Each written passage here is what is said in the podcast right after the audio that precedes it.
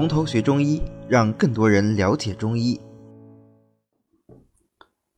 好的，那么我们讲芳香化湿药的最后一个药草果啊。我们前面所有这些药，我不确信你们都吃过啊，因为可能身体好或者是年轻，就还没有吃过药。但是我想大多数人吃过草果。哈，我们看一下草果是什么东西。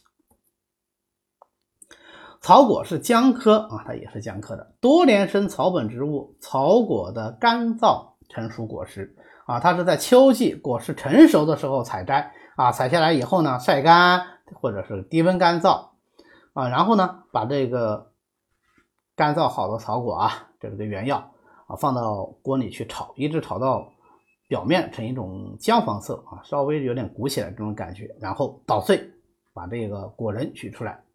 来用就可以了啊，或者是你干脆就把这个炒之前，你把这个果仁就先取出来，取出来之后用生姜汁拌上啊，一起炒啊，那也更好。那么草果呢，先看它的性味归经啊，是不是很熟悉？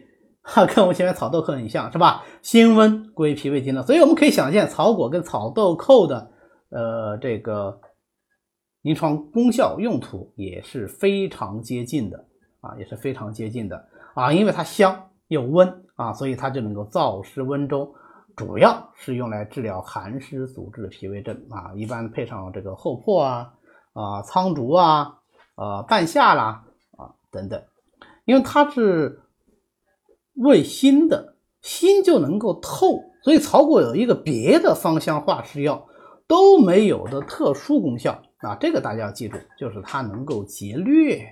啊，适合于用来治疗这种寒湿疟病。呃，这个寒湿疟病不一定是指我们现在说的这种疟疾啊，这个疟原虫引起的疟疾，屠呦呦发明的这个啊，发现的这个呃青蒿素治疗这个疟疾啊，不是。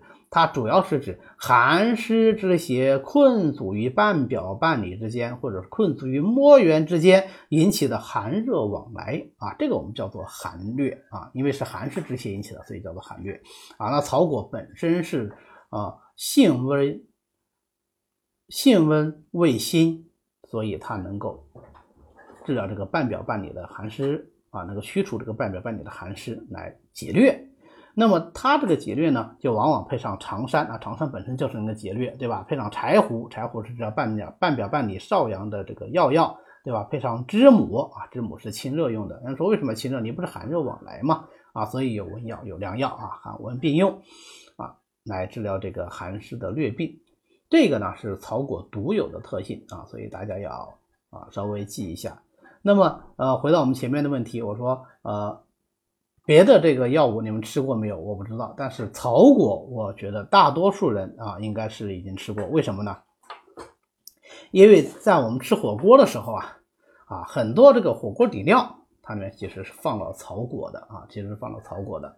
实际上，为什么火锅底料那么香啊？就是因为里面大量的会呃用用到我们的一些这个芳香化食药啊，那么所以煮出来呢是香气扑鼻呀。那草果跟草豆蔻一样。啊，性都特别的燥啊，所以它首先是能够燥湿，能够温中啊，特殊的能够解疟。呃，古人说草果味最辛烈，温燥较甚啊，所以不是寒湿不会用草果。但是草果它这个燥湿的作用啊，我可以说在诸多的芳香化湿药里面是比较强的一个啊。一般我们如果是看到那个舌苔特别厚啊，尤其是白厚而浊的啊，这种寒湿湿浊比较甚的。用草果，它这个舌苔退的会比较快啊。这个时候，如果你说什么治之以兰呐，你去用什么佩兰呐，啊，去用什么泽兰呐，啊，泽兰的话，它是这个啊化湿利水药啊，这个活活血药了啊，啊，或者是用什么藿香啊、苍术啊、厚朴啊，它往往没这么快啊，往往没这么快，这是草果的一个特点。好的，那么芳香化湿药呢，我们今天就讲到这里。好的。今天呢，我们就讲到这里。为了方便大家和其他喜欢中医的朋友一起来学习和讨论中医知识，我们呢建了一个微信群，欢迎大家扫描下方的二维码，添加我们的管理员的微信，然后发送“从头学中医”，他就会拉大家入群的。那么我们下次再见。